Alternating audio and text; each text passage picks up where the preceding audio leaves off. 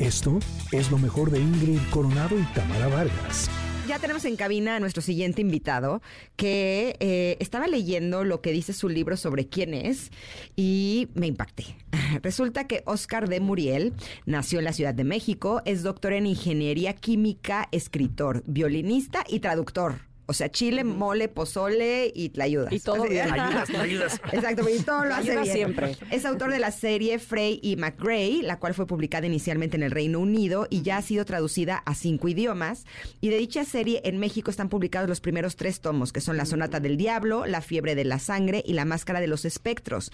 Actualmente divide su tiempo entre México y el norte de Inglaterra y se dedica de tiempo completo a escribir. Y trae el libro bajo el brazo porque trae El Lago de los Muertos. Bienvenido, Oscar, ¿cómo estás? Muchas gracias, Inés. Muy, muy bien. ¿Cómo estás tú? Eh, muy bien, muy contenta de poderte tener este día en cabina para que nos hables de este libro. Eh, ¿De qué se trata? Porque se ve tenebroso. Es tenebroso, sí, es novela negra detectivesca la Sherlock Holmes. Ajá. Hecho, a los que les guste Sherlock Holmes y Agatha Christie, esto es, esto es para ustedes. Em, básicamente, la, la editorial siempre lo ha vendido así como Sherlock Holmes se mezcla con los expedientes X. Oh. Entonces son estos dos detectives que em, todos sus casos están siempre relacionados con algo posiblemente paranormal o fantasmagórico o tenebroso. Ajá.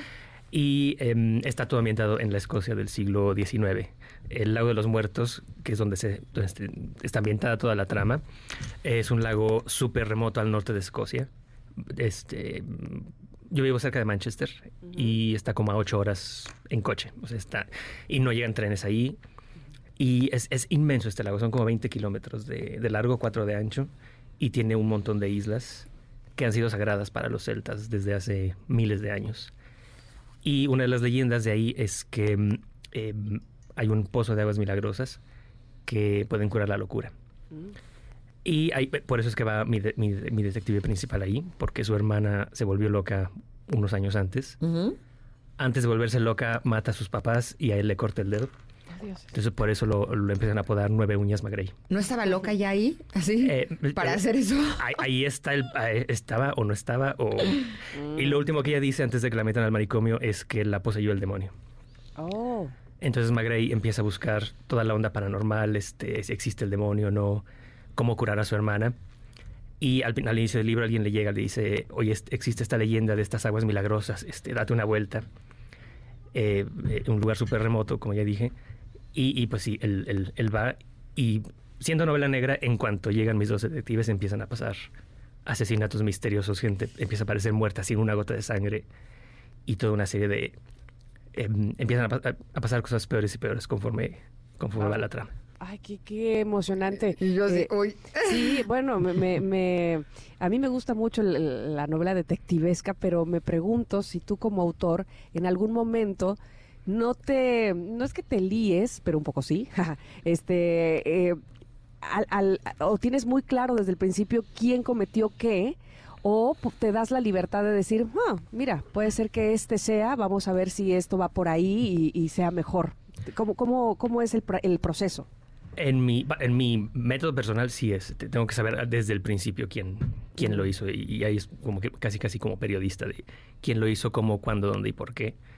Y me tengo que convencer a mí mismo de que hay una motivación real para cometer un asesinato o un crimen, que el, que el asesino no tenía otra, otra opción, que era eh, no había escapatoria. Y a veces hasta me, me- acabo teniendo más empatía por el asesino Eso que te iba a decir, eso los vuelve muy humanos. Sí, sí, este, eh, eh, ha sido un par- en un par de libros que sí digo, chin, es que, mm, pues es que sí, no tenían de otra. Y, y- y- y también lo- todos los crímenes que puede haber, eh, donde la motivación es el amor por alguien, o salvar a alguien, o ayudar a alguien. Em, e- en este libro, de hecho, hay personajes que... Creo que todos los personajes son grises en esta, en esta novela. Eh, Este, ¿Qué quieres decir con que son grises? Em, por ejemplo, la, hay una hay una madre que por salvar a su hijo enga- medio engaña a mis detectives. Em, O sea, que no es negro así, o blanco, lo buena y el malo, así nada más, sino grises, vamos, que tiene sus tonalidades de que todos todos la- las tenemos, ¿no? Eso es Esta más real. Así más es, real. exactamente. Y también, em, como lector, pues no, no- no tener bien claro cuál es el blanco y cuál es el negro, este, Mm. también le mete ahí a la intriga. Así que me cae muy bien el personaje, pero chin, acaba de hacer esto. Ahora, ¿cómo van a tener redención o, o- o- o qué va a pasar? Sí, Castigo, este, claro. sí. Oye, me intriga un escritor de este tipo de, de libros, de este tipo de historias. ¿De dónde sacan todas las ideas? Eh, ¿Las escuchas en tus sueños o eh, tomas algunas cosas de la vida real y tú las creas, las transformas y las, las mueves? ¿O cómo es que, llegas a, formar un libro como este? Es un poco de, de todo. Es, em, bueno, la inspiración siempre es un misterio. este, es lo que siempre este, los escritores no podemos contestar con, con sinceridad. Bueno, ah, bueno, ahorita sí lo estoy contestando con sinceridad, de que no tengo idea de dónde viene la inspiración. Em, pero sí, mucho también puede ser de lo que uno observa de gente con la que platico, historias que leo, leyendas que me encuentro. Em, para este libro en- en particular fue muy por accidente. Eh, la idea surgió por ahí del 2006, algo así. Y después, eh, incluso mucho antes de que empezara la serie de Freddie McRae. Y después lo, lo rescaté, rescaté la trama para un caso para ellos. Y tenía que estar eh, ambientada cerca de un lago. Y literal me fui a Google a buscar un lago, el más remoto de Escocia. Me encontré este el lago Marie, eh, que es preciosísimo. Un- eh, si, lo pueden, si pueden googlear, Marie se escribe con M-A-R-E. Y eh, los paisajes son impresionantes. Tuve la oportunidad de ir. Y mientras más investigaba, me, me encontré la leyenda de, de las aguas milagrosas que quedaban perfectas para el libro. ¿Y fuiste a las aguas milagrosas o no? Eh, ya no existe el pozo. Sí fui a, la- a la- a las islas. ya me iba a lanzar. Y este, Oye, es que hubo tanto loco que lo secaron. Ay, De, de hecho, sí, es cierto. Sí, este, y también había un roble este, también sagrado eh, que también se secó porque la gente pues, iba, así como el árbol de la noche triste, que se iban pedacitos. Ajá. O estaba la leyenda de que le tenías que meter una moneda de cobre para la buena suerte, pero el cobre es tóxico para, para los árboles. No es cierto. Entonces, sí, este, todavía está ahí el tronco lleno así todavía de moneditos Osh. de cobre. Eh, y me acuerdo cuando fui, la, lo primero que vi cuando en, un- en una lanchita fue un cráneo de venado clavado a, a un oh, árbol. wow. Eh, que de y eso lo metí a la, a la trama. Porque el, el guía nos dijo, ah, no se preocupen, esto nada más son, este, es lo que dejan los, todavía los este, mm, sacerdotes paganos, la gente pagana que viene a hacer rituales todavía en la, en, en la época actual. Y dijiste, bueno, me bajo en la esquina, compro. Así. Pues no, había, no había esquina y era así, este, o, o te quedas en la lanchita solo mientras todos los demás van a hacer el tour, o, o, este, o ya te aguantas, sí. Oye, supongo que cuando decías esto de eh, no es que eh, no, no hablamos con sinceridad, ¿no será que te referías a que no das, ahora sí que la receta secreta ha de ser, eh, pues también para un escritor, así como para, haciendo la analogía con el chef que no dice el punto o, la, o- lo que es, este, lo El que le hace que el ingrediente, ajá, pues seguramente para un escritor también tendrá sus propias técnicas que a lo mejor no quiera compartir, ¿no? Em, pues mira, hay, hay- si, si realmente tuviera la, la receta secreta, este sería Dan Brown o sería J.K. Rowling. sí, es, es, es- es- es totalmente un misterio totalmente inesperado. Creo que es más bien, es más inesperado la reacción del, del público y del lector. Em, hay un personaje en este libro eh, que es el tío de, de Frey, el de, de los dos personajes principales. Y yo estaba seguro que la gente lo iba a, a odiar, em, porque es, es un como chavo ruco de la época victoriana. este, que O sea que existían ahí Sí también. existían, sí existían, sí. Este, entonces se pasa el típico señor que nunca se casó, este, que se dedicaba, adinerado, que se dedicaba a la parranda y, y que de hecho engatusa a, a- a mis detectives a ir como, van a decir, vamos, vamos casi casi de vacaciones a este, a, este lago, a esta isla. Pero dime una cosa, un chavo ruco de esta época nos queda claro cuál es la actitud, ¿no? O sea, que dice las palabras de los chavos y así. ¿Cómo es un chavo ruco de la época victoriana? Eh, bueno, no cambiaba tanto la... Es más como del siglo XX que empieza a cambiar así de generación en generación. Ahí no era tan, tan, este, eh, tan marcada la diferencia en el lenguaje.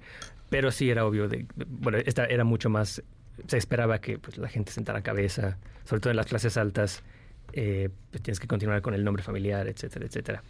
Y eso es lo que él, rompe. Este, nu- nunca se casa, nunca sienta cabeza, hereda nada más sus millones y se dedica a, a, a parrandear el resto de su vida. Oye, Oscar, me queda una, una duda, bueno, me quedan varias, pero ya se nos está acabando el tiempo, pero eh, nada más quería preguntarte, ¿alguna vez te ha sucedido, eh, por, por el tipo de novela así de detectives y de que finalmente uno va como lector descubriendo quién, cómo, por qué, que alguien te reclame, que diga, no, ¿qué le pasó al autor? ¿Cómo es posible? Si iba, eh, eh, iba más para que fuera este otro. Como Así- que me lo mataron. como, no sé, como un tipo misery, ¿no? Que, te- este, el que la fanática se enoja con el autor. Este, sí ha pasado, pero eh, no, no quiero dar así spoilers porque sí fue así muy específico en un libro. ¿Ah, sí? y, y sí fue este, que, ¿cómo te atreviste a hacerle eso? Si, si yo lo amaba o la amaba. Este, ajá. mm, sí, este. También vol- volviendo a que siempre planeo muy bien los libros y, y- y ujú. tengo que saber quién fue el culpable o la culpable. Eh, eh, eh, sí, a veces sí es difícil así como que mantenerme y como que a veces. Cuando Ahora sí que ante los reclamos no importa, tú ya lo tenías, ya era. Así tenía que suceder. Así tenía, que, suceder. Oye, pero bueno. no haces cuando haces sagas como tipo focus group o algo así con tus lectores para saber qué es lo que les gustaría un poco que sucediera o no. No, y debería haberlo hecho porque, este, bueno, sí, sí, sí informó un poco porque, bueno, ya, ya, ya salieron los siete libros de esta serie. La, la- la serie se, comple- se concluye en el séptimo libro y, y ahí ya se, se sabe si la hermana estaba loca o no antes de matar a los padres y, y por qué, si- o si realmente la poseyó el demonio o no. Em, sí, sí le informó mucho la em, conforme avanzaba la serie lo- los comentarios de, de los lectores no tanto como grup- grupos eh, formales pero em, eh, tiene que ver como que un balance no, no puedes darle gusto a, a Claro. todos los lectores porque acabas así se te diluye mucho la historia acabas diciendo nada si quieres abarcar todo acabas sin abarcar nada.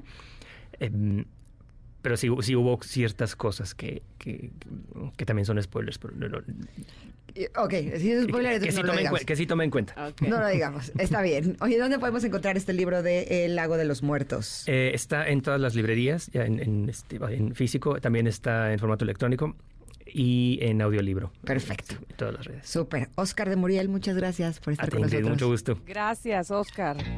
Esto fue lo mejor de Ingrid Coronado y Tamara Vargas.